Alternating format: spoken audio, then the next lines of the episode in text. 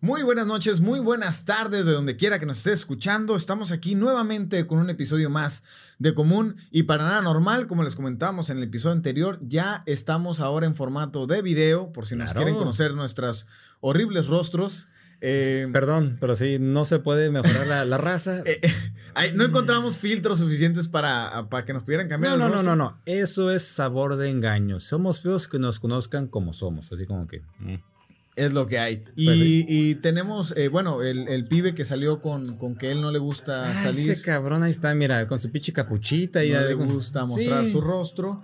Eh, Y pues bueno, eh, ¿qué tenemos esta semana? Pues la semana pasada en el episodio anterior les hice una pregunta. Muy ojete que nada, más nos- así llegamos como que a ver, ¿qué va a decir? ¿Qué va a decir? ¿Qué va a decir? Así es, les hice una pregunta y les decía, ¿qué tienen en común el rock, el rap y el reggaetón? A ver, ¿qué Te tiene? pregunto. No sé qué chingados. te- Son música, hasta ahí Es me música, quedo. eso es lo que tienen en común. Bueno, el reggaetón, eh, más o menos, pero. Pibe, ¿tú qué piensas?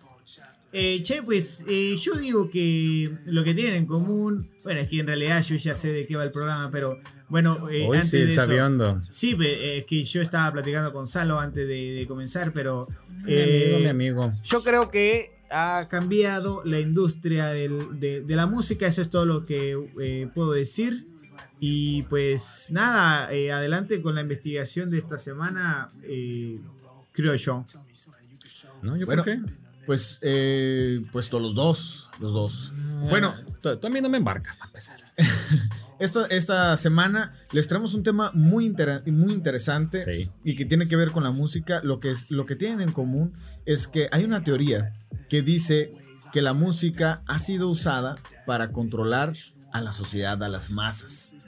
Desde, la, desde hace mucho tiempo, comenzando con el rock, el rap y, y supuestamente también ahorita en la actualidad. Y bueno, ese es el tema que traemos esta semana. Mira, mira. Y para hablar, eh, y para hablar de, de- de este tema, trajimos a un invitado muy, muy especial. Eh, como ustedes lo saben, nosotros eh, somos de Tijuana y bueno, él también es, es eh, un artista muy destacado de la ciudad. Eh, de hecho, es un referente del género urbano, del rap en México, no Sí. nada más de Tijuana. Ha hecho giras por todo el mundo, Sudamérica, Europa, ha estado en África.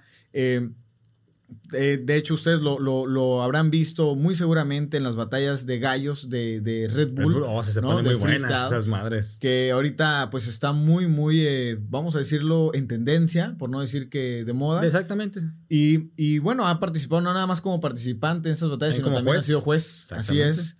Y bueno, eh, vamos a darle una, bienven- una bienvenida muy, muy calurosa a Danger AK, que estamos Alto ahorita. Calibre, papá. Alto calibre, bienvenido. Hey, what up, what up? Gracias por invitarme, compas. Eh, primero, gracias por aceptar la invitación. Ahí estamos escuchando uno de sus temas. Claro que sí. Y, y bueno, eh, ¿cómo te encuentras, Danger? Muy bien, ando ahora acá en la Ciudad de México, hace un par de años extrañando Tijuana, muy, muy duro. eh, pero trabajando a full, eh, con muchos proyectos, muy contento y bueno, pues emocionado acá de platicar. Fíjense que a mí me gustan mucho, cuando tengo tiempo libre, pongo videitos ahí de conspiraciones y de estos cotorreos como Órale. entretenimiento. Claro. entre algunas otras de 50 cosas que no sabías y estas cosas. eh, pero así que, pues bueno, qué chido que me invitaron para acá. Sí, eh, muchísimas gracias por aceptar la invitación. Y, y fíjate que, como dices, todos tenemos esa, esa curiosidad. Es muy probable que usted que está viendo este video conozca al Danger y no nos conozca a nosotros. Eh, más seguro. y, pero bueno, Danger, ah, para que eh, nos cuentes ahorita qué, qué proyectos traes, que por cierto trae un, un proyecto muy interesante, me gustaría que, que lo compartieras aquí para las personas que, que nos, nos están viendo y nos están escuchando. Eh, lo voy a resumir así rápido. Eh, yo me dedico a la música, al rap. Eh, antes de la pandemia vivíamos de hacer conciertos y vender música en las plataformas. Eh, antes de eso, los discos físicos. Eh, luego empecé con noticias rapeadas en Canal 11. Eh, doy mi opinión sobre la noticia, una especie de editorial, pero rapeada. Cada semana salgo ahí. Estoy haciendo un taller para talleristas en este momento para un proyecto súper chido con la Secretaría de Cultura, con Alas y Raíces. Eh, llevamos desde hace un par de años talleres eh, que llevan el rap como una herramienta de transformación social porque empoderan a los jóvenes, aprovechando su popularidad.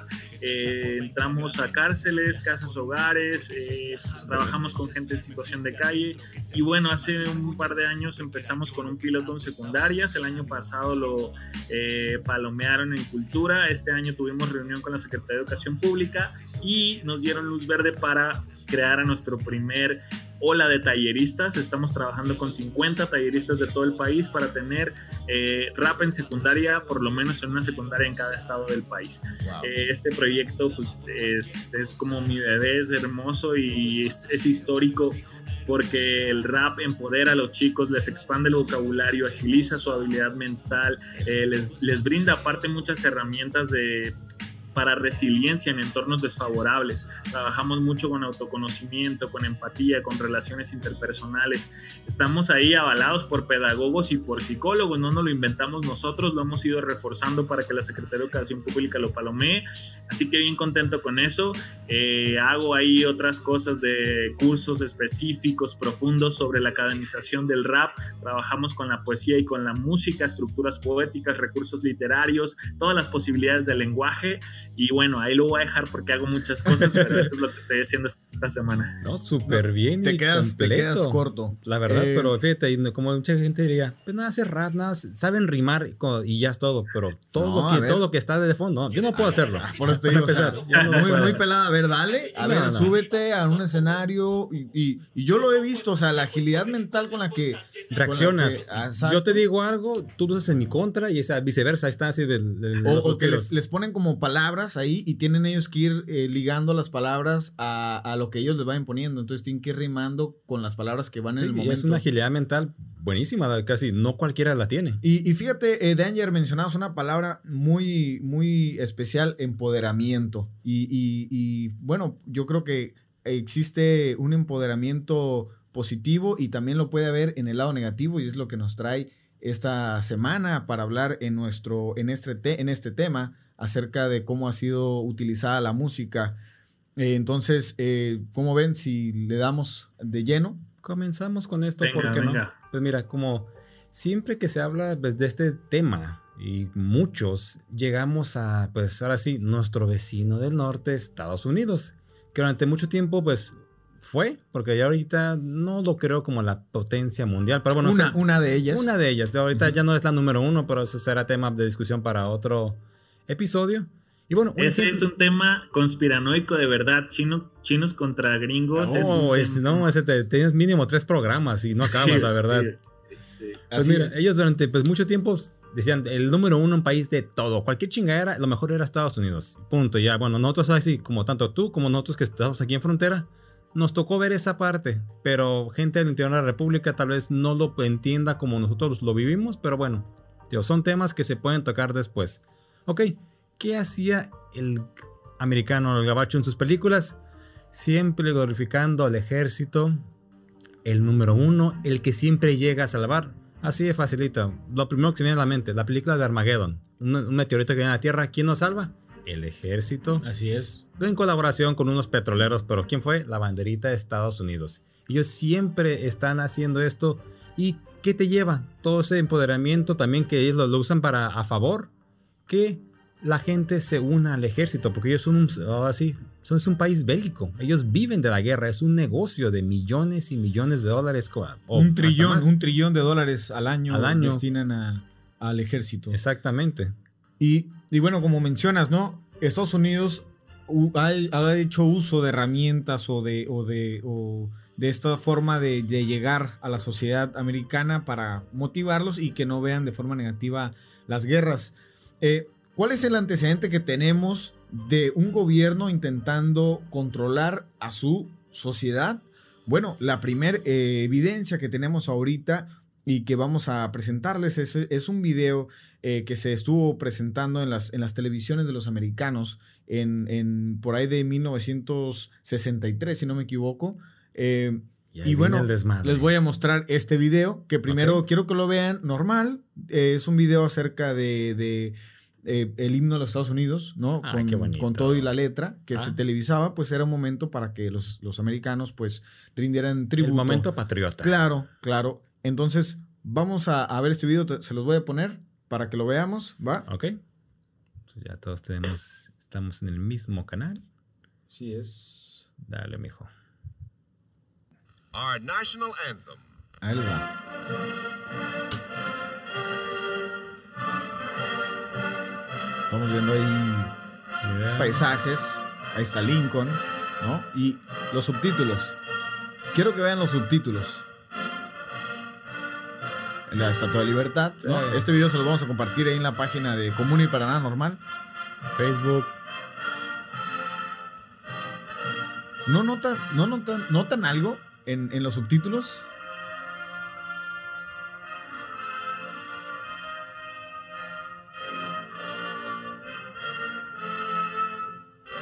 Estoy poniendo atención. Ok, lo voy a detener ahí. Eh, Danger, ¿notaste algo raro en los subtítulos? No. Nada raro. Muy bien, ¿tú? No, te voy a decir, pero es la letra de su himno. Te, te están poniendo de fondo, pues, sitios históricos ah, muy representativos de la cultura americana, como la estatua de Lincoln. Ahorita nos quedamos en el, es el Golden Gate en San Francisco. Está la Casa Blanca. Así, a simple vista se ve como promoción. Y algo, tío, como quedamos. Para reforzar el espíritu patriota de los Yankees.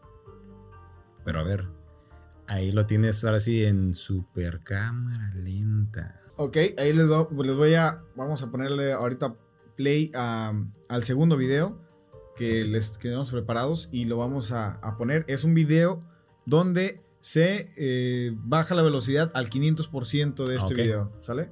Ahí lo vamos a poner. Ponle play. Es, es cuadro a cuadro, literalmente. Vamos a ir viendo ahí. No me digas que hay una pinche imagen metida. Ahorita vas a ver. No lo quiero decir, pero si, si fue así, salió en Los Simpson.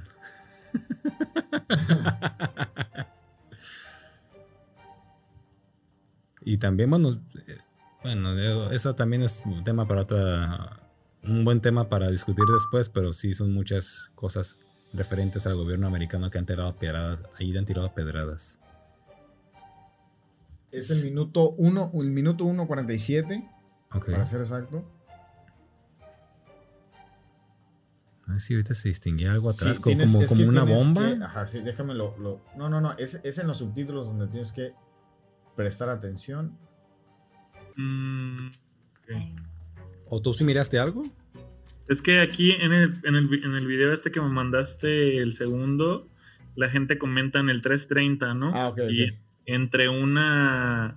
Entre un subtítulo y otro hay uno oculto que pasa rapidísimo. Que si en cámara lenta apenas lo ves, pues en cámara len- en cámara rápida es imposible que lo detectes, ¿no? Exactamente. Pero el cerebro sí Eh, alcanza. Ahí a está. Sí, es como que lo agarras y, y te, que eso se, se te queda en el En subconsciente. el subconsciente. Good i- God is real, God is watching, dice el. Entre una y otra. Oh. Trust the US government. Ah, en el 1.40 es del que decías. Ándale, en ese. Hay, hay varias frases ahí ocultas en este video. Aquí las tengo. Hay una que la primera es Trust, trust the Trust. US government. Esa es la primera. La segunda es God is real, God is watching. Sí, ahí está. Esa es la segunda. Oh, vi, las vi. Hay una más que dice, la tercera es believe in government, God. Eh, Órale. hay una más que dice rebellion is not tol- Tolerated. tolerated. Ajá. Y luego dice obey, consume, obey, consume. Es otra. Luego está otra más. Ah. Trust the US government. Obey Consume dice. Sí. Sí, Obey, obey, consume, consume. Y se repite. Obey, consume. O sea, es como, como la, que esto demuestra que la teoría es real. O sea, la- el gobierno americano de verdad. ¿Sabemos eso? ¿Que esto es real? ¿Que el gobierno americano reprodujo esto en los 60 en la televisión abierta americana? L- Bueno, sí.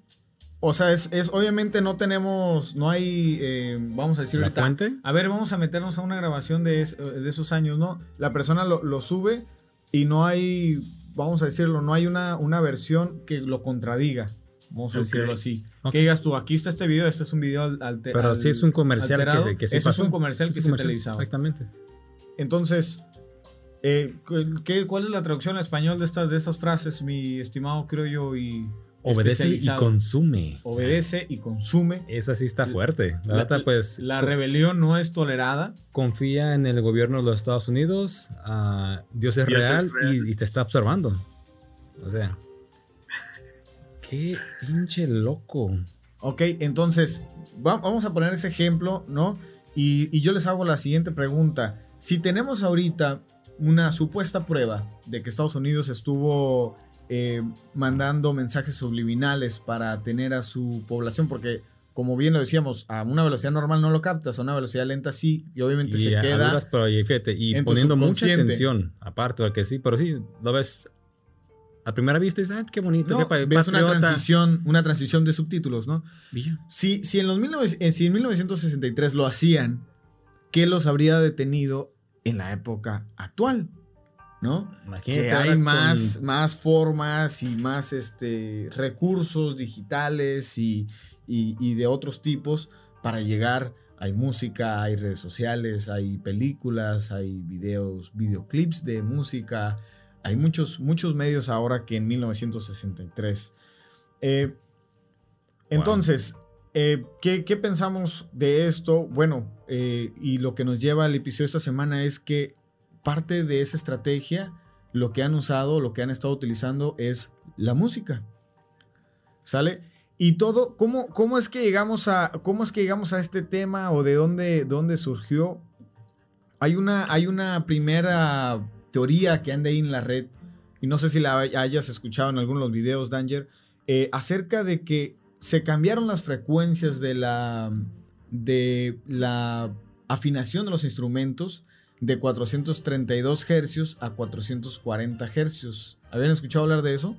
La verdad yo no. Sí, sí. la raza que toca habla mucho de eso. De hecho, eh, hablan de ellos mismos de afinar de formas distintas y de, aparatos que nos permiten regresar a esas... Eh, a esos hertz, ¿no? O sea, tú puedes, si quieres, eh, producir música así y ese tipo de cosas. Es que en la música sí hay un un montón de teorías de sobre la manipulación, ¿no? Este vato, un compositor austriaco, Arnold, no me acuerdo qué, Schoenberg, algo así. Este vato es el que, eh, por ejemplo, compone una nueva forma atonal con solo mm, sonidos graves repetitivos. Y eso se lo utilizaban los dionisios porque pues no estaba tan evolucionada la música, ¿no? Y eso se asocia como estas fiestas de depravación y sexo y con mi gula y todo esto, ¿no? Y este vato después, este compositor austríaco, curiosamente también era agente del M16. Entonces, pues tú dices, órale, ese es un dato real que tú puedes buscar y encontrar, pues, ¿no? Pues puede ser que, que haya algo detrás, ¿no? Eso es como la, la teoría todos los músicos saben, la gente que toca y sabe que claro que causa sensaciones y emociones la música que llega a lugares y se filtra en procesos en el que el cerebro no se da cuenta exactamente de por qué le está provocando qué. ¿no? Desde esta forma del marketing hasta todos sabemos que, que las tonos mayores eh, son más contentos y los menores son más bajos, ¿no? Vibraciones más bajas, tristonas o serias o introspectivas. Entonces, claro que si provocan emociones ciertas tonalidades, pues la composición de ciertas tonalidades busca provocar esas emociones. Parte de la composición musical es esa, güey. Yo estoy haciendo una música de par y me voy a ir arriba. Puras mayores y me voy a ir arriba, ¿no? Eh, y todas las escalas que utilice van a ser ahí. Y entonces, si eso yo lo sé, que hago música a nivel eh, con mis compas, toco la guitarra y hago beatmaking y, y ese rollo, eh, pues la gente que investiga a fondo sobre qué provoca y que quiere buscar provocar algo específico, yo estoy totalmente convencido de que sí. ¿A qué escala? O sea, que yo te pueda convencer de algo en específico, eso es otra cosa, pues, ¿no? Que obviamente es ya lo que nosotros aquí vamos a discutir que si, que si es un conglomerado, que es un... Eh, algunos dicen es que es el nuevo orden mundial que está detrás de todo eso. Por ejemplo, el asunto de las frecuencias, yo leía y decían que unas personas dicen es que fueron los nazis porque querían eh, poder tener control mental sobre las personas y así poder ganar la guerra. Y hay otros, otras personas más dicen, bueno, es que eran los Rockefeller, que son aquellos estos magnates americanos que, que, tienen el control ¿no? de, de muchos negocios petroleros y, y, otros más, ¿no? Eh, pero como, di, como dice, bien dices tú, Danger, el hecho es de que la música puede controlar tu estado de ánimo, eso no hay ninguna duda. Cualquier música, cualquier melodía, o por un ejemplo claro, en las películas de terror, siempre está así como una tonadita muy baja que tú no alcanzas a percibir pero te está poniendo inquieto, te, te, pone tenso. O te va preparando para el chingadazo cuando, ¿no? Ya sale el malo. Pero sí, pero es un claro ejemplo de que si estás, ¿y por qué me siento así? De repente está así como que algo viene, algo viene. ¿A poco no les ha pasado que, que están viendo una película tristona? Y nomás ponen una canción y tras la ah, lágrima, güey. o sea, sí, pasa, sí, pasa. Entonces, Eh, para mí no, no es nada, no es nada, eh, vamos a decirlo, uff, súper eh, misterioso que, haya, que la música se use así. Ahora, el cambio de la frecuencia, escuchaba que supuestamente los 432 hercios es, es una eh, frecuencia más armónica con la naturaleza y el universo y el, cuerpo humano.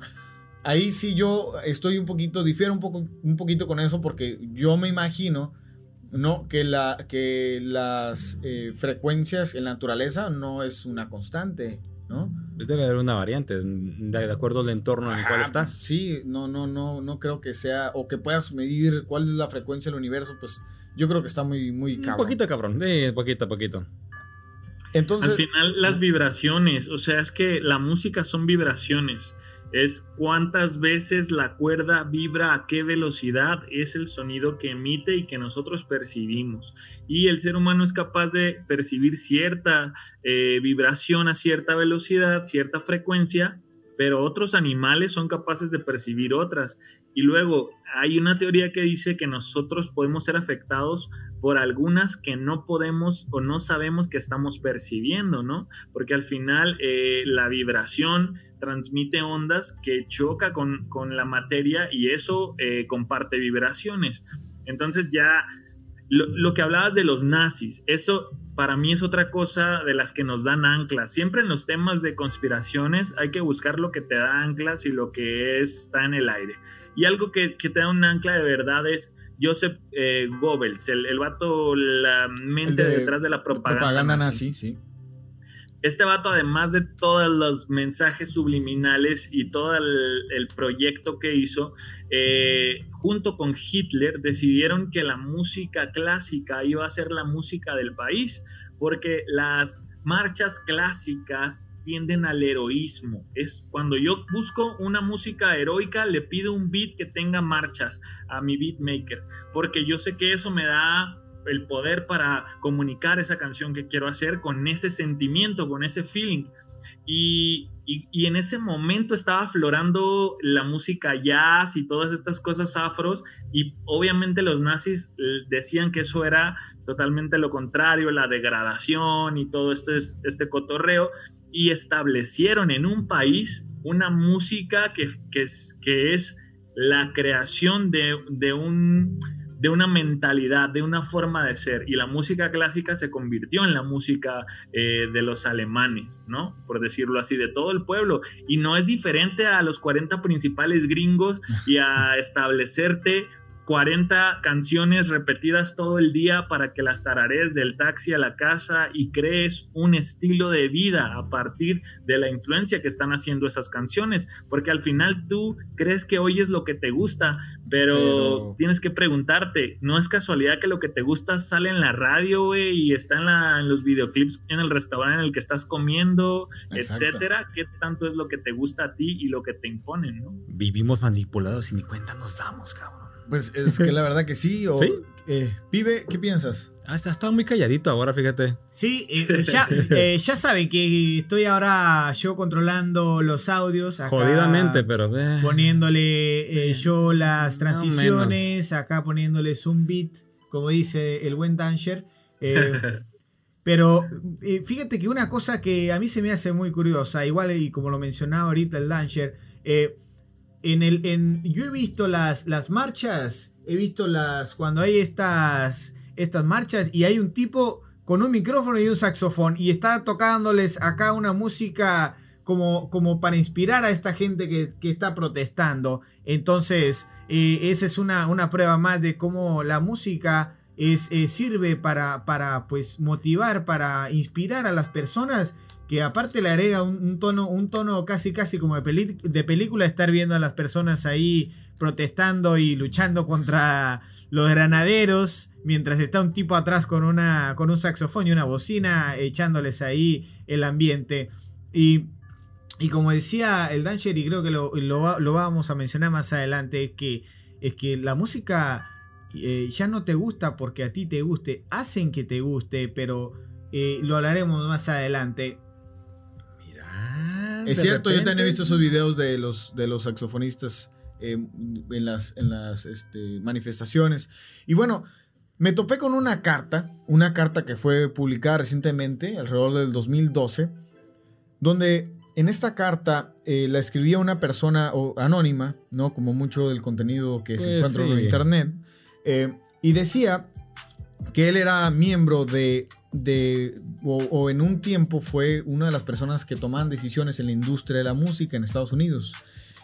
Y mencionaba en esta carta, que por cierto esta carta tuvo mucho eh, revuelo en la comunidad afroamericana en Estados Unidos, porque sostenía que en 1989 se sostuvo una reunión donde fueron citadas personas clave en la industria de las disqueras de Estados Unidos. Fueron alrededor de 35 personas. Ve con esa música. Hijo de su madre. Este. Ahorita nos van a quedar aquí. ¡Ahora, hijos de la chingada! Pinche FBI, ahorita, córrele, güey. Cerramos la laptop y vámonos. Eh, entonces, estas 35 personas que fueron reunidas, no se les dijo el motivo. A la entrada de, esta reunión se les hizo firmar un acuerdo eh, de confidencialidad. Confidencialidad. Muy bien. A la segunda salió. Gracias. Eh, Confidencialidad. Déjame cerrar aquí el WhatsApp que se está escuchando. Ok. Y, obviamente estaban, eh, se conocían ¿no? entre ellos, pero no sabían que los habían citado todos ahí y estaban ahí preguntándose. Entonces empezaron, empezó una persona, eh, que la persona en la carta dice que parecía como que era el dueño de la casa, estaba en una casa muy, muy lujosa en Los Ángeles. Eh, y les empezaron a decir que era muy importante que se que pues formaran parte de este nuevo movimiento que se venía que iba a ser eh, muy muy grande un impacto muy muy grande y que aparte iba a traer muchas ganancias para las compañías para las cuales ellos trabajaban ya que habían empezado a invertir en un nuevo em, en un nuevo negocio que les iba a traer muchas muchas ganancias. Entonces todos estaban ahí escuchando con intriga no según la carta entonces les empezaron a explicar que había un nuevo género que tenían que impulsar en sus disqueras y ese género era el gangsta rap. Oh. El gangsta rap que era que fue iniciado pues por Ice Cube, por ECE y todo este grupo del NWO que sacaron este NW, ajá, eh, niggas, with attitude. exactamente. NWA, Niggas with Attitude, como bien menciona Danger, que fue el primer disco de, de, de gangsta rap que hubo. Fuck the police. Exacto. Entonces decían, tenemos que empezar a hacer que esto suene en todas las radios. Tenemos que empezar a impulsar a estos artistas. La razón es que su música iba a hacer crecer el número de personas que entraran a la cárcel. Eso es negocio redondo, chinga. El negocio en el cual mencionaba esta persona que estas compañías o, los corporativos de, estas disqueras habían empezado a invertir era en cárceles privadas, que sabemos que en Estados Unidos existen las cárceles privadas, no las maneja el gobierno, y pues bueno, decían, necesitamos, eh, en, resumidas cuentas les dijeron, necesitamos pues que promuevan para que caigan a la cárcel eh, y, pues gane más dinero, ganen mucho dinero a través del negocio de las cárceles. Cuando salió esta carta eh, causó mucho revuelo, obviamente muchas personas señalaron que pues era falsa, era una persona anónima eh, y que pues no podíamos, no se podía confiar en el contenido de la carta. Pero yo les pregunto a ustedes, si tienes, si estás impulsando un género de música en el cual habla solamente de matar a otro, a otra persona, al otro miembro de una banda rival y de drogarte y de atacar a la policía, estás promoviendo delitos. Sí, eh, básicamente estás promoviendo la violencia a través de la música como dices, esto te puede influenciar de una manera positiva. pegar el micrófono. O negativa. negativa, sí. Y pues, tío, qué curioso decías, bueno, si no te, si quitamos la parte que ellos son, eran los dueños de las cárceles privadas, dices, bueno, no pasaría nada aquí en impulsar un nuevo, un nuevo estilo de música. Pero ya mete eso, es que qué curiosidad, entonces me lo están como, bueno, no sé si fue una petición amable o se impuso que, que, esto ellos lo, hicieran. Pero pues sí, que te estaban básicamente, ocupo clientes para mi cárcel, llénamela. En, la carta esta persona eh, dice que obviamente muchos de ellos eh, pues eh, no están en de, acuerdo y de hecho fueron amenazados diciéndoles que si no, que si no pues básicamente sí, con pocas, en pocas palabras diciéndoles, pues mira, no puedes negarte y tampoco puedes decir nada porque ya firmaste aquí una acuerdo. Exactamente, antes de entrar se los chingaron con el contrato y sabes que el país de las demandas es Estados Unidos, así que no puedes hacer nada y más ese nivel. El disco de, de, Straight Out of Compton, que era un disco de, oh. de gangster rap, vendió más de 3 millones de copias. Y para aquellos tiempos de que era de un chingo. Ya ahorita pues se cambia la cosa, pero pues en, aquel entonces sí era una... Y además fue un, pinchado que pues ya digo, igual también ya vimos, bueno, ya la película también toda la influencia que esto generó en esa ciudad y lo, que ese movimiento llegó a crecer. Sí, y, y pues en, en, el, en, la década, al principio de los 90 fue el auge de, del género rap, ¿no? O sea, coincide con, con la carta donde decía que en, esa, en ese tiempo fue donde se impulsó al 100% el rap, el gangsta rap. que ahorita, estaba, está ahorita? Estaba escuchando ahorita una, una canción hace rato de, de Easy E, me parece que se llama, se llama Nigga Killa. Y pues literalmente solamente habla, habla de, de, que es un, es un asesino de, de niggas, así como dice la, la canción. Estoy parafraseando la canción, aclaro. Eh, y, y, bueno, ¿qué, ¿qué, qué, piensan de esto? O sea, ¿tú qué piensas, Danger? Hay un par de anclas ahí de lo que les hablaba. Una es eh, Niggas with Attitude es sin duda un grupo creado por la industria, ellos mismos lo han dicho. Eh, Ice Cube le escribía la mayoría de las letras a, a, los compañeros que en realidad no escribían, pero ejecutaban bien, rapeaban bien, tenían estética y eran parte del gang. Eh, parece, todo indica eh, que es un grupo creado por empresarios blancos aprovechando el auge del rap. Blancos eh, todavía. Eh, y, y, que eso todavía se ve impulsado por una industria que sabe que hay una fórmula que se ha repetido cíclicamente y que es que el sexo y la violencia es lo que más vende para los seres humanos. Eh, esto se vio rápidamente en, los, en las ventas, en las giras del grupo y luego les inventaron un par de cosas por ahí, este, falsas enfrentamientos con la policía, eh, crearon un movimiento que no existía por medio de las herramientas del marketing, donde en las primeras filas te lleno con fans que todavía nadie te conoce, pero yo te lleno con fans que te van a lanzar cosas y te van a levantar cartelones. Y eso al final, pues somos una, una raza de ejemplificación y de y nos gusta ser parte de movimientos. Y ellos crearon un movimiento que luego se expandió porque la violencia es real.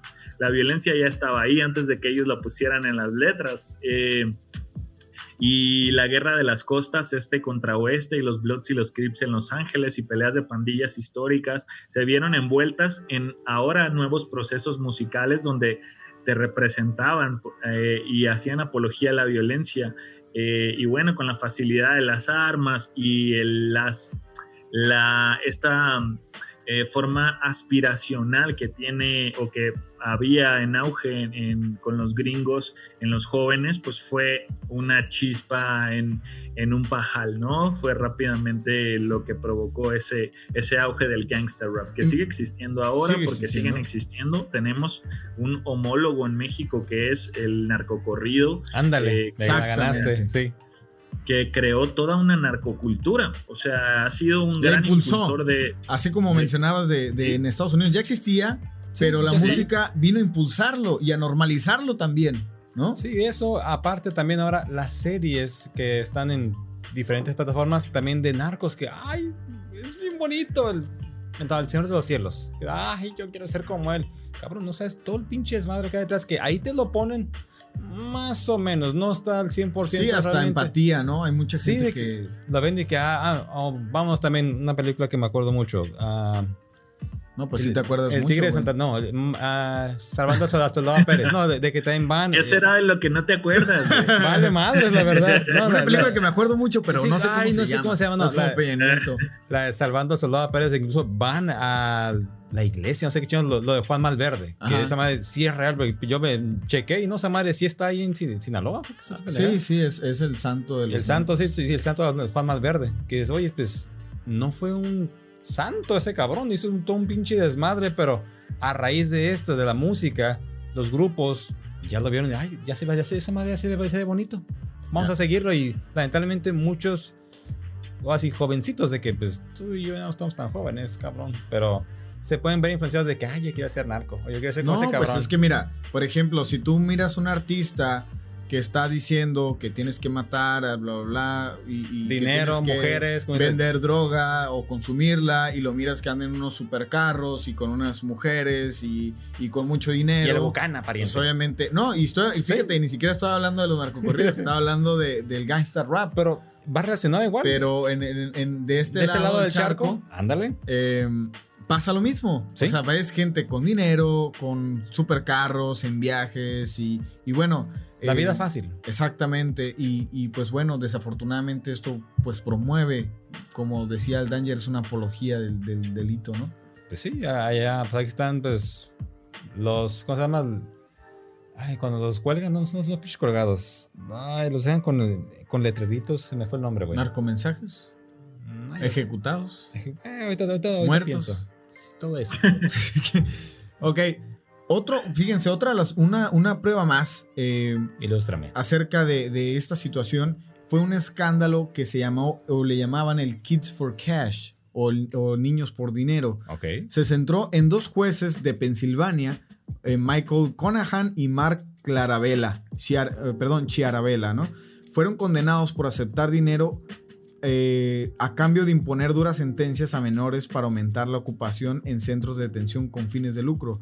Chiarabella envió a miles de niños a cárceles juveniles con fines de lucro por delitos tan triviales como burlarse de un subdirector en MySpace o entrar sin autorización en un edificio vacío. Conahan se declaró culpable de un cargo de conspiración de crimen organizado y fue sentenciado a 17 años en una prisión federal. Y Charabella fue declarado culpable en el juicio y sentenciado a 28 años en una prisión federal. Andrés. Esto no es una conspiración, esto es un hecho. Exactamente, ahí estaban, te ocupaban llenar las cárceles. Me miró feo, ahora sí casi casi vas para allá. Se burló de alguien en Facebook y mandó a un niño a la cárcel. Eso son chingaderas. En MySpace, perdón. O sea, y, fue algo que se comprobó y se les dictó sentencia. Entonces, es algo que hay una carta, hay datos de cómo aumentó este género, fue impulsado. De, de hecho, existe también información de que hay eh, corporativos que tienen acciones en empresas de música, ¿no? De disqueras y también a la par tienen... Eh, acciones en correccionales de Estados Unidos. Mira, Entonces, qué coincidencia. Invierten en ambos negocios y uno le ayuda a promover lo que le va a beneficiar en el otro. Y supongo, los corporativos de música no es música infantil, ¿verdad? No, claro que no. Claro, claro que no. Eh, entonces, eh, hasta ahorita, ¿qué impresiones hasta el momento, creo yo? Pinche gobierno nos controla ni cuenta nos damos, cabrón. Es, es, es un hecho. ah, sí, pues conforme te vas uh, metiendo a investigar esto, vas sacando más datos que por más que tú quieras decir, no es cierto, es una teoría, ahí están las pruebas. Que sean anónimas o algo así, pues lógico, de pendejo yo digo, ah, mira, yo encontré este desmadre, yo estaba ahí. No, pues claro. Me, van a chingar tanto aquí como allá. Ay, se murió, ¿qué? Se le cortaban los frenos, por pendejo. Pues no. Sí, mira, mucha, mucha gente decía que, que, ay, pues, ¿cómo van a hacer una junta con 35 personas? Pues hubiera metido nomás a 10. Eh, pero bueno, a lo mejor si algunos datos de esa carta no concuerdan, pero los hechos demuestran que, Desde es tiempo después que se empezó a dar todo eso. Sí, que sí, que sí pasa. Exactamente. Que sí, sí, pasa, que sí hay personas interesadas en promover los delitos en, en Estados Unidos para, para, llenar las cárceles. De hecho, hace rato te comentaba, ¿no? Que hay una, eh, había una corporación que le quiso comprar a un estado de Estados Unidos 48 cárceles. Ah, sí, pero con una condición de que la condición al 90% de su capacidad siempre. O sea, ¿Cómo, cómo, ¿Cómo o de qué forma o qué estrategia vas a usar tú para garantizar que el 90% de tus cárceles estén llenas para poder hacer la adquisición? Nada ético, seguramente, ni legal, o, o, algo. Dales agua loca o algo, ver qué chingados para que se pongan a hacer su desmadre, pero pues, güey, no hay otra forma. ¿Cómo puedes? Así, básicamente eso es parte del contrato aquí está, pero esta ocupación es la que tiene que tener estos centros correccionales, para que se bonito. Así es, y de, pues esto es del parte del rap. Eh, aquí en, en, Danger, tú que eh, probablemente sabes mucho más que nosotros acerca de esto, en México, en México hay, hay, hay también gangster rap. Sí, mucho. Guadalajara, eh, Chihuahua y Tijuana son los estados, o las ciudades que más eh, gangster rap tienen. Tienen escenas completas donde han salido pues muchos artistas de ese género em, y que son escuchados por muchísimos niños, porque el, mayor consumidor del gangster rap es el público infantil infantil, puberto y, adolescente, porque es la edad en la que somos más influenciables y que queremos ser malos todos. A mí también me pasó, revelar, ustedes también Y descubrimos que a las niñas les gustan los chicos malos, aunque lo nieguen, y a nosotros pues queremos gustarles a las chicas y funciona esa fórmula. Eh, y bueno, yo les decía, hace poco estaba en una mesa de prevención de violencia eh, y me decían, eh, pero es que el rap solo está hablando de la calle y las drogas y eso. Y yo les dije, no solo, pero sí, hay mucho que lo hace. Pero ¿qué creen? Les tengo una mala noticia, ¿no? Porque estaba en esa mesa con gente del gobierno y de instituciones que se dedican a la prevención de la violencia. Dije, les tengo una mala noticia. Los chicos no se están inventando nada. Eso sería lo mejor para todos, pero no, son narradores de sus entornos. El chico vive enfrente de la casa donde venden droga o trabaja para ellos haciendo mandados y gracias a que ha habido un mal manejo en nuestros gobiernos, eh, en nuestras instituciones y nuestra sociedad, pues los chicos eh, viven en entornos desfavorables con escasez de oportunidades y si, el, y si el lado oscuro tiene un mejor marketing que nosotros, pues los van a reclutar mucho más rápido que nosotros. Y como los chicos son artistas, pues lo, lo que haces cuando eres artista es contar lo que vives, contar lo que sientes y lo que quieres. Entonces, en vez de criticar que los raperos están hablando de eso, hay que ser más astutos y verlo como un termómetro social qué podemos hacer para que tengan otros estímulos para crear su arte y para que expandan sus horizontes. ¿Cómo hacemos eso? Pues, ¿no? Eh, sí, y, fíjate que ah, últimamente yo he notado que, porque como bien dices tú, antes, o bueno, yo recuerdo que el rap lo relacionabas con una persona tatuada, con una persona de la calle. Un delincuente. Era, un, es un, era un estereotipo con el que se cargaba, yo creo, el género, que bueno, probablemente, no sé, eh, pues surge, ¿no? De, de, estas personas, pero que el mensaje, eh, yo creo que ha empezado a cambiar un poco. Por ejemplo, en, en esto de las batallas de rap, yo he empezado a ver más personas que no andan eh, que no, no son este estereotipo, sino que ya más gente empieza a consumir este género y que no, no este, ya no es un exclusivo o vamos a decirlo, ya más personas se identifican o, les, o, ya les entretiene a más personas, no sé cómo, eh, cómo plantearlo bien, pero pero ya no se ve eh, esa, vamos, yo creo que la gente está rompiendo con el estereotipo que había al escuchar esa música. Ya, ya una persona eh, que, no sé, que se viste diferente, lo puede escuchar y no hay ningún problema. Tengo muchos compañeros que escuchan las batallas de rap y que antes era eso como que exclusivo de, de, ciertas personas. O, o, ti, ¿cómo, ¿cómo, lo mirabas antes? O... Mira, para mí, digamos, el rap, lo primero que se me viene, así, no es por ser racista, pero era una persona de eh, raza negra yendo ahora sí a Estados Unidos, que era lo, por estar aquí en frontera, lo que un poquito, pues, estamos un poquito más influenciados tanto con la música y la cultura americana, nosotros. Y yo se ubicaba. Quien para mí vino a romper todo ese tipo de estereotipos fue Eminem. Eminem. Un rapero blanco. Que eso sí como que fue de que, güey, rapea. Y aún lo sigue haciendo, ya no, no tanto como antes. A mí, me, a mí la verdad, salió sí me gustó mucho pero fue algo que te rompió todo lo que tú tenías. Ya ahorita, sí, ya tatuado y eso, pero antes era rap, son negros, son violentos. Y después llegó un blanquito de que también era lo mismo, pero era blanco. Y te, te, cambió toda la jugada. De este lado, no estoy tan sumergido en la, la, la cultura del rap. Aquí, quien yo, digamos, yo voy a ubicar es a Cartel de Santa. Ok. Como así, como. Y también y es, tengo igual alguien tatuado, digamos, rudo. No tengo honor de conocer al señor, pero la verdad, a mí me gusta tener mucho su música.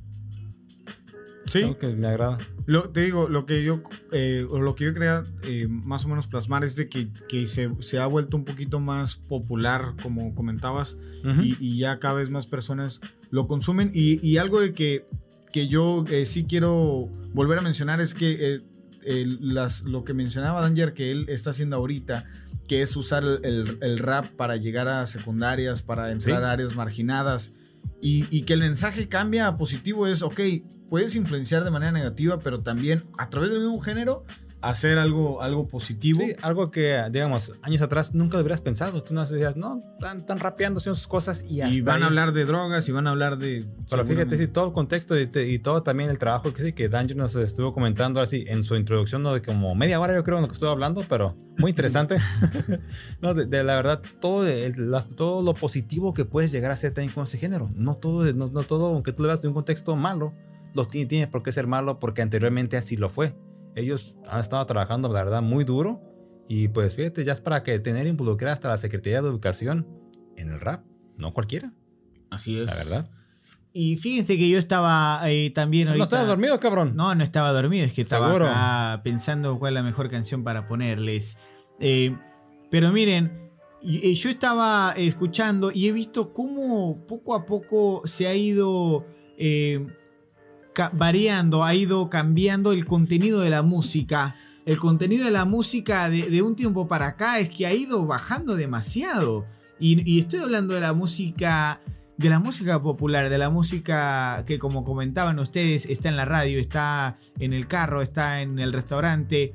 Eh, la verdad es que el contenido, las letras están muy vacías. Es que las cosas son eh, muy, este, pues vamos a decirlo, hay una desmoralización de, la sociedad a través de estas canciones que, he visto innumerables cantidades de videos en Facebook de, chicos, de niños, de niñas eh, bailando, de perreando, de, haciendo oh. cosas eh, que, que, no están bien. Un niño no tendría por qué estar cantando un arco corrido, un niño no tendría por qué estar cantando eh, estar cantando una canción que habla de drogarse, de, fumarse un blunt eh, y cosas así. Pero es que esa es la mierda que nos están vendiendo eso es lo que, yo quiero decir. Eso es lo que nos están vendiendo. Eso es lo que nos están saturando. Antes eh, tú escuchabas una canción por placer, porque te gustaba, porque, porque el ritmo era bueno, porque, porque la letra te, llegaba. No sé. Pero yo ahora escucho una canción y digo, ¿qué, qué basura es esta? Pero, pero después de escucharla en todos lados me, la, me, la, pensó dos veces y después empiezo a decir, eh, pues no está tan mal y termina gustándome. Como eh. en esta, te pongo el ejemplo de Despacito. Esa canción la odié la primera vez que la escuché, pero después de tantas veces ya la estaba yo tarareando y ya estaba yo cantándola y es que no me la podía sacar de la cabeza y ese, ese es el efecto que, crean como nos bombardean. Em, ¿Cómo es que si, si no sé, eh, inflan canciones y tú ves en, en, YouTube La número uno es una canción de reggaetón. Es una canción de, de, una rapera de Estados Unidos que está mostrando todo el cuerpo, que está haciendo twerk, que está eh, diciendo letras, ¿no? Que, que no son, vamos a decirlo, moralmente aceptables porque impulsan a, las jovencitas a hacer cosas que tal vez no estén bien, pero bueno, eh, lo, que, lo que yo quería decir era eso, que, que cada vez va eh, cambiando y yo creo que el contenido de la música que hacen o que impulsan a hacerse viral son, son cosas que no nos traen nada, bueno a la sociedad y, eso, eso yo pienso que está mucho más que demostrado. Bueno, mira, cuando habla se, se desahoga. Creo como que el cabrón hizo, sus notitas Hace ahí. sus notitas, notitas ahí. Y ahí tiene ya... Mira, yo les voy a decir un ejemplo que que para mí es una, es para mí un, vamos a decir, un ejemplo actual acerca de este efecto. Yo recuerdo hace un par de años, Danger, no sé si tú también lo hayas notado, y tú, creo yo, y Pibe, yo recuerdo que hace un par de años, escuchar una canción de Bad Bunny te merecía todas las burlas de todas las, de las personas en su mayoría te hacían, hacían memes de que escuchara que Bad Bunny no cantaba, que Bad Bunny, que qué clase de música era, que lo que decía. Y, y yo recuerdo que era, que te miraban mal, o sea, como que te gusta Bad Bunny, no, o sea, se burlaban, ¿no? Y ahorita eh, pasan los años y yo lo veo que canta igual, que sus letras dicen prácticamente lo mismo, que, que maneja el mismo estilo de música. Y a pesar de que había todo este hate, vamos a decir, él, salía con cada vez más artistas, hacía más colaboraciones y ahorita en el presente es uno de los artistas que más aceptación tiene en las mismas personas que recuerdo que no. del año 2020. Exactamente. No sé quién se lo dio, pero y sus letras que ya, sabemos que si tu novio no te mama o sea, esa, esa, ese artista tenemos como compositor del año y, ganó también muchísimos Grammys, si no me equivoco. Entonces, pero ese, ese curioso efecto de que, eh, como decía el, el, pibe, o sea, ahorita escuchas una canción, no te gusta, pero te la repiten tanto que termina gustándote, te, termina entrando. y ahora la versión con fonadito de tal, tal versión, esta en inglés, en español, con tal colaboración, y una tras otra, tras otra, tras otra. Y sí, entonces ya tengo que. Eh, y, yo veo, te digo, yo veo como un caso representativo en un artista completo el caso este de Bad Bunny, que antes era odiadísimo y ahorita mm, tú no ves un perfil de una muchacha de 17 años, 18, que no le guste Bad Bunny, vamos a decirlo, eh, vamos a decir, hay sus casos que no, hay sus casos que no, pero yo te puedo decir que en su general es, es que sí. ¿Sabes quién es súper fan de Bad Bunny? ¿Quién? Saludos, Fernie. Fernie, Fernie, nuestra, bueno, Fernie número uno. es una, es una, Niña. una fan eh, nuestra y pues bueno, es que esa es la verdad. ella es su fan, pero desde que comenzó, lo empezó a escuchar y no ha dejado, ella es súper fan de Bad Bunny, pues te respeta, cada quien tiene sus gustos musicales. esos gustos musicales o no son tus gustos musicales hicieron que te gustara. Ay, ¿Eh? ¿Tú qué piensas, Ángel? Controlados. Eh, bueno, un montón de notas, las voy a hacer rápidas también, como el, como el pibe. No sé si han notado que el Salo y el pibe nunca están juntos en el mismo lugar. Me parece sospechoso. Estamos juntos, de hecho. Eh, agárrense la mano. está aquí. Eh, dame la mano, chócalas. Eso. Ay, qué tierno. Se siente vale, ahí les va. Eh, yo creo que el hip hop ha sufrido una masificación. Éramos eh, tribus de minorías expresándose cuando empezó todo esto. Eh, un mito que hay que derribar es que el rap no lo inician solo los afroamericanos que nacen en el sur del Bronx con latinos y afroamericanos viviendo en el South Bronx debido a la gentrificación. Los ricos dejan esas casas ahí se arman las fiestas en las casas abandonadas de los ricos y quemadas para cobrar los seguros. Hay el gran apagón de los 70 y un robo masivo de las tornamesas que luego aparecen en esas fiestas.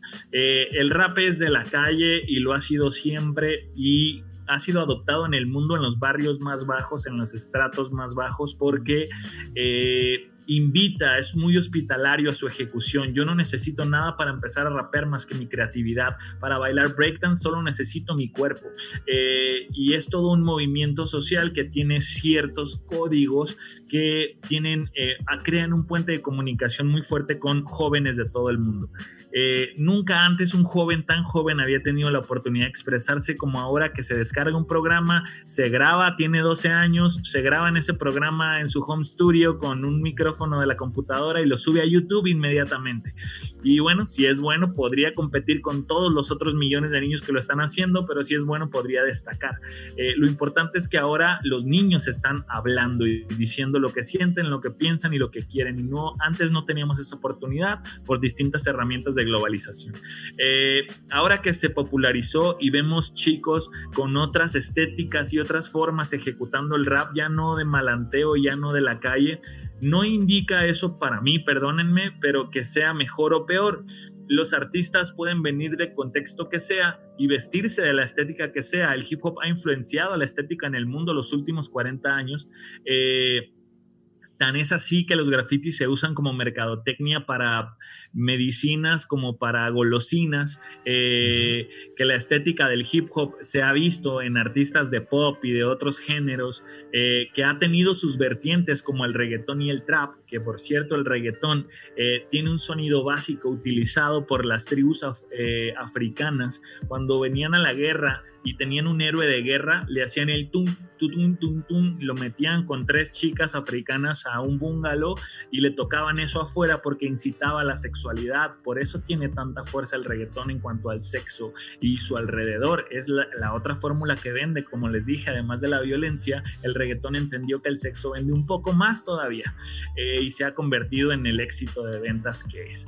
Eh, pero cuando lo criticamos también, yo me pongo a pensar, no era lo mismo que los abuelos nos decían del rock and roll y del rock en inglés y en español y no esa música de degenerados que estás escuchando no es lo mismo que yo ahora que le digo a, los chicos, oye neta, ¿te gusta eso? Eh, y esas letras las escuchas cuando las bailas y te parece chido.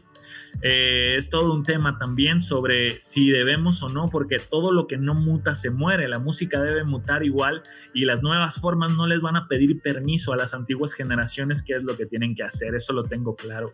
Eh, pero yo puedo estar también eh, en mi posición de que no me agrada, chido, no es algo que me guste a mí, no me motiva, yo prefiero otra cosa, pero tampoco voy a estar ahí de detractor, aunque puedo ser crítico, ¿no? Otra cosa es la forma en la que funciona la música y la masificación de la misma, o sea, para la gente que no sabe, yo como músico independiente tengo un hit, eh, lo saco y funciona con mi público y con mi nicho, porque ahora la música funciona más con nichos. Eh, y, yo, y hay artistas que tú no conoces que viven de la música, porque tienen un nicho ya que consume su música, pero no están en, los medios hegemónicos, porque no pagan payola. La payola es pagar para que tu canción esté en la radio. Determinado tiempo, determinados ciclos, eh, por cuánto tiempo pagues, es lo que van a reproducir tu canción en la radio. Si no pagas payola, no estás en la radio. Eh, eso funciona en general en los medios hegemónicos. Y bueno, luego nos encontramos con estos grandes éxitos del trap y el reggaetón que uno dice, no puede ser, ¿a quién se le ocurrió esa letra tan básica? Pero tú revisas en los billboards y los últimos premios han sido esos y han sido registrados por siete compositores. Una canción de esas, siete compositores. Y tú te preguntas, estaban borrando lo que uno escribía, ¿no? Porque eso es lo que hacen, entre más vacía esté la canción más comercial se vuelve. Entre menos digas cosas, a mí me han aconsejado eso los managers. La gente cuenta hasta tres, güey. No les des más que eso. No, no, no, eso es mucho contenido. Dame ese contenido en un disco, no en una canción. Eso es lo que me dicen los managers que saben de lo que funciona y lo que no. Pero al final el artista decide para qué hace su música, qué es lo que quieres. Tampoco creo el artista que dice, no, esos hits los hago en una noche. Pero no es cierto, hacer un hit también requiere muchísimo trabajo y no cualquiera lo logra. ¿no? Pero bueno, esas son mis notas, perdón por hablar tanto. No, no, no, para adelante. comentario buenísimo. Por algo se invitó a un experto. Eh, ¿Eh, pibe? Sí, y muy experto. De hecho, eh, yo lo contacté porque. Ah, tú fuiste del bueno. Sí, eh, ah, yo tengo muchos contactos. De hecho, eh, conozco muchos raperos de allá. Si conoces a este. Eh, sí, sabes, sí, sí, claro, eh, famosísimo. Sí, sí. conoces a Bocito. Ah, es, ah, amigo, es amigo mío, sí, yo lo contacté, me dio el número. Del, me dio el número del Danger y yo eh, ahí le eché una llamada, porque somos grandes amigos. Y ah, así es por eso que está acá. Si no fuera por mí, eh, no estaría aquí el Danger hoy. Pero bueno, yo lo quería que. Es Humilde como siempre. Es que yo me quedé con esto y, quería eh, preguntarle al Danger acerca de esto. Es que eh, sigo en esta reflexión acerca de, cómo es que permitimos, y obviamente acá involucra también los padres, pero si, si tenemos la referencia de un gobierno que estaba impulsando, o que, bueno, no un gobierno, de una industria, mejor dicho, que estaba impulsando una música para promover delitos, para llenar cárceles. Y ahora tenemos todos estos negocios que funcionan eh, pues a base de views y de descargas, ¿no? Y de millones de dólares por eh, publicidad. Y ahora tenemos a una música y unos canales de comunicación que no tienen una restricción de edad y que el contenido está eh, pues a la vista de todos. Y, se lo, y los menciono porque justamente estaba viendo un video de, de, una niña que estaba, y te puedo decir que tenía unos 8 años, y estaba, cantando, eh, estaba cantando esta canción de, de, aquí llegó tu, tiburón y yo lo que quiero es perrear, y hacía, y hacía estos movimientos tengo que decirlo, sexuales, que, que hay tanta gente ahorita eh, enferma, pedófila, que está en, las redes, que está pendiente con Facebook falsos, que están eh, ahí. Y estamos, e, esa, esa es mi reflexión, es, a ver, si, si una industria promovía... Eh, delitos para llenar cárceles. Ahora esa misma industria, yo pienso, está impulsando estos géneros que promueven la sexualidad a través del ritmo, como mencionabas, el reggaetón. Eh, está promoviendo esa música porque quiere sexualizar eh, a los niños, quiere sexualizar a los adolescentes, porque sabemos todos que hay una, bueno, voy a hablar a título personal, pero yo soy uno de los que creen que, parte de la élite que controla a los medios son personas pedófilas. Eh, que, de eso lo hablaremos en otro episodio, pero, pero también hay muchas pruebas allí. Entonces, yo, yo creo que hay algo ahí de fondo que tiene que, hay una relación con lo mismo que pasaba con el gangsta rap ahora, con el reggaetón, y por qué es tan, tan mediático y que lo ayudan a ser mediático.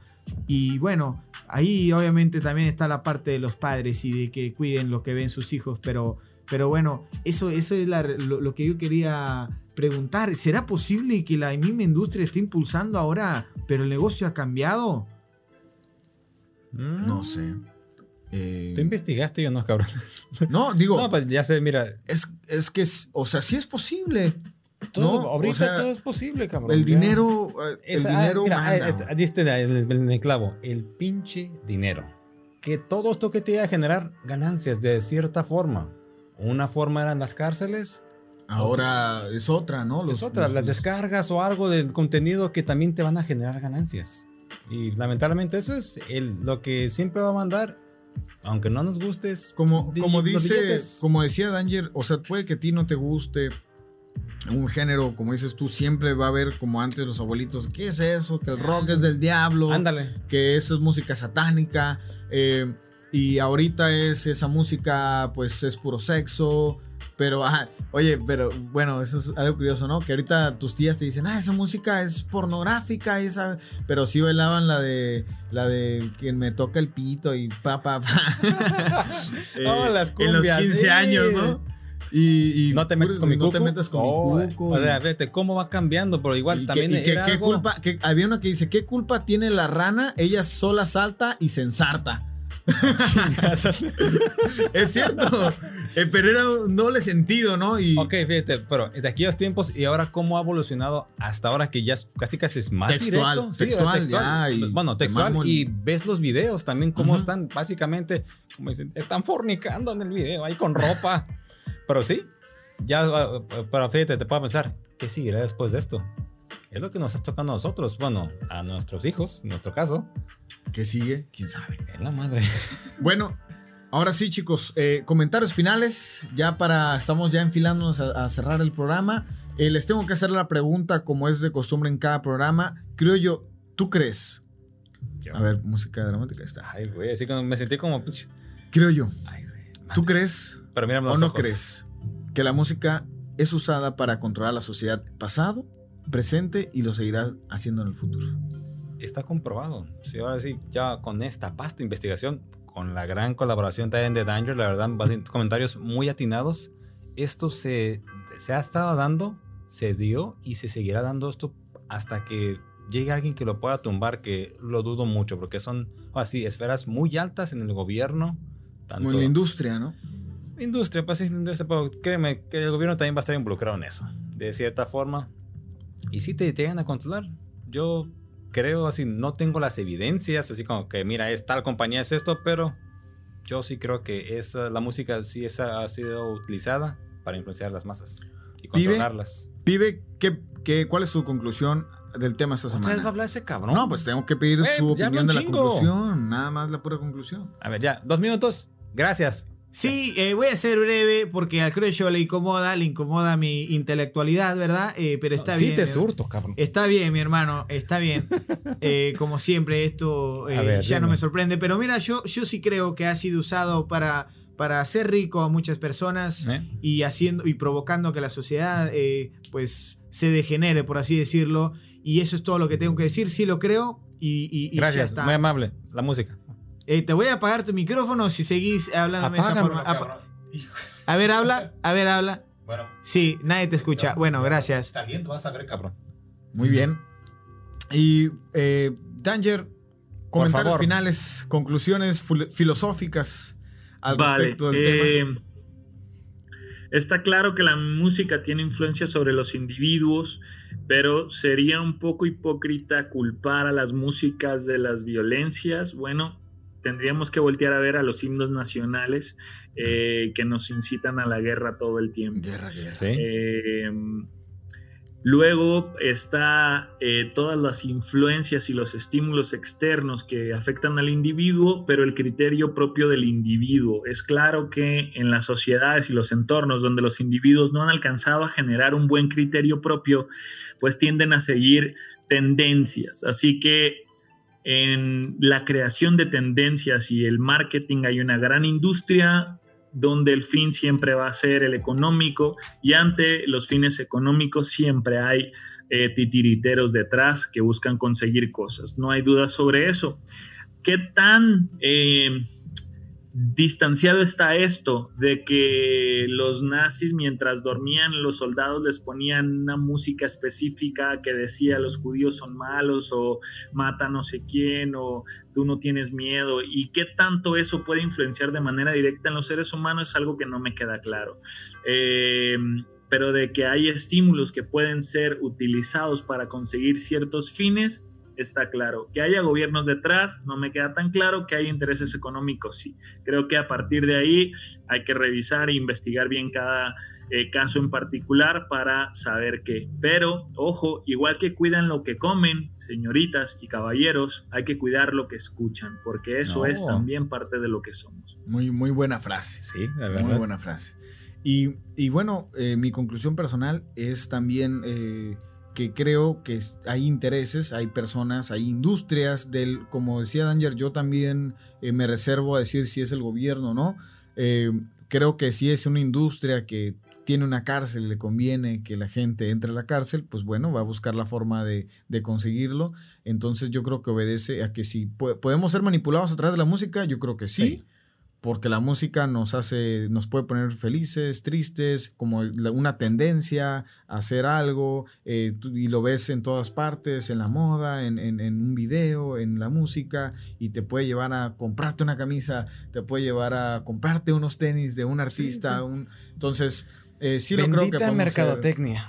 Y, y bueno, ya nada más, por último, para cerrar, ahora sí, hay un ejemplo de un rap, de una canción que yo cuando la escuché, eh, fue eh, antes de, tener este tema, este programa, y, la quiero poner porque quiero que la escuchen. Y es un rap, es una canción de rap que es una reflexión de aquí nuestro querido Danger, eh, que hacía acerca de, un, hecho que, marcó eh, bastante la vida pública del país y que fue aquel, aquel tiroteo que hubo en una escuela.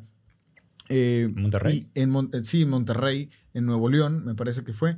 Y es de Torreón, Coahuila. Torreón, Coahuila. Muy bien. Bien informados, cabrón. no, iba a decir Nuevo León y Monterrey, tú lo dijiste, pero. Es que hubo otro tiroteo famoso en Monterrey también, muy parecido. Sí. Tu cara.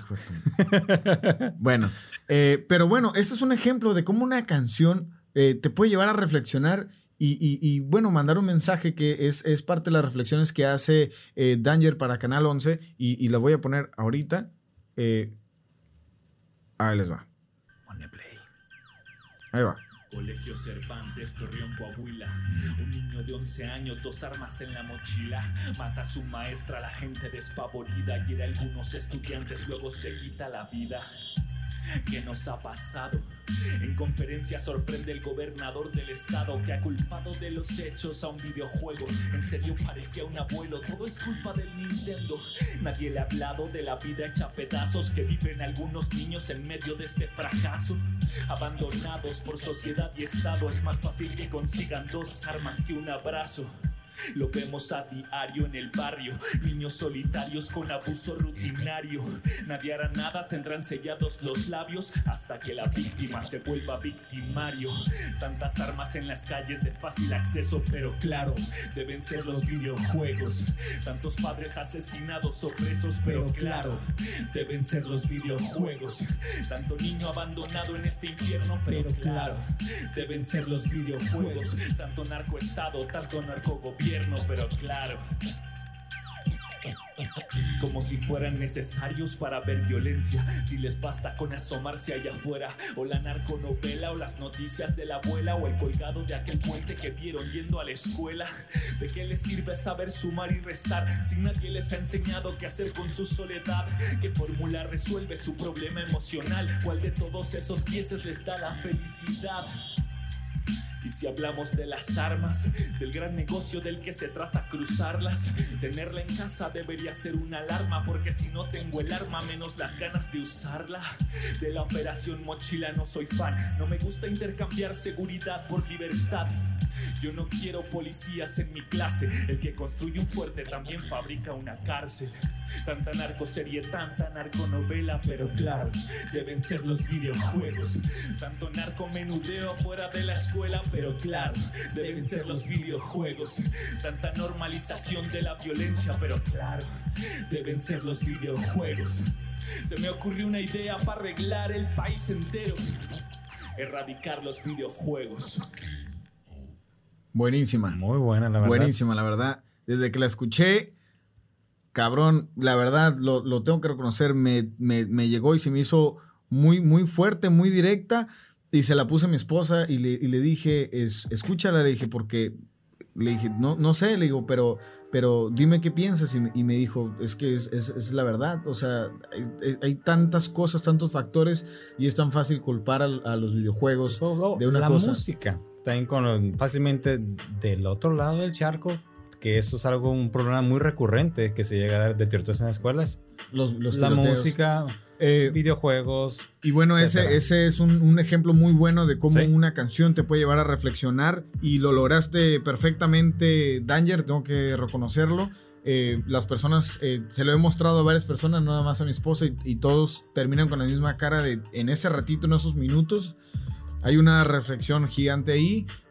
Felicidades por tu trabajo. Muchísimas gracias por aceptar a estar aquí en nuestro programa.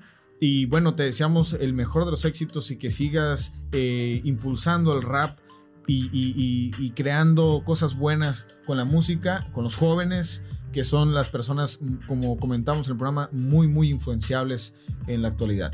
Correcto, y de verdad, esperamos que esta no sea la única ocasión en la, en la cual tú nos puedas acompañar, sea la primera de muchas. ¿verdad? Muy interesante platicar contigo y pues aquí tienes las puertas abiertas. Cuando hablen de ovnis me invitan. oh, perfecto. Vamos a buscar un tema bueno entonces. Eso de las luces ahí que se ven en Rosarito y en playas. Yo viví en playas los últimos años antes de venirme, aunque crecí en el este. Me fui a vivir a playas en los últimos años. Ajá. Y yo veía esas luces ahí raras y he visto varios videos ahí de ese cotorreo. Así que bueno, a ver si luego Hay, hay muchos. de eso. Ah, hay sí. muchos. Y, Hay que y tenlo buscar. por seguro. Y, y muchísimas gracias por, por contemplarlo. Y bueno, hemos llegado al final de este episodio. Muchísimas gracias por estarnos escuchando. Eh, y como siempre te decimos, muchas gracias por escuchar este podcast común Y para, nada normal.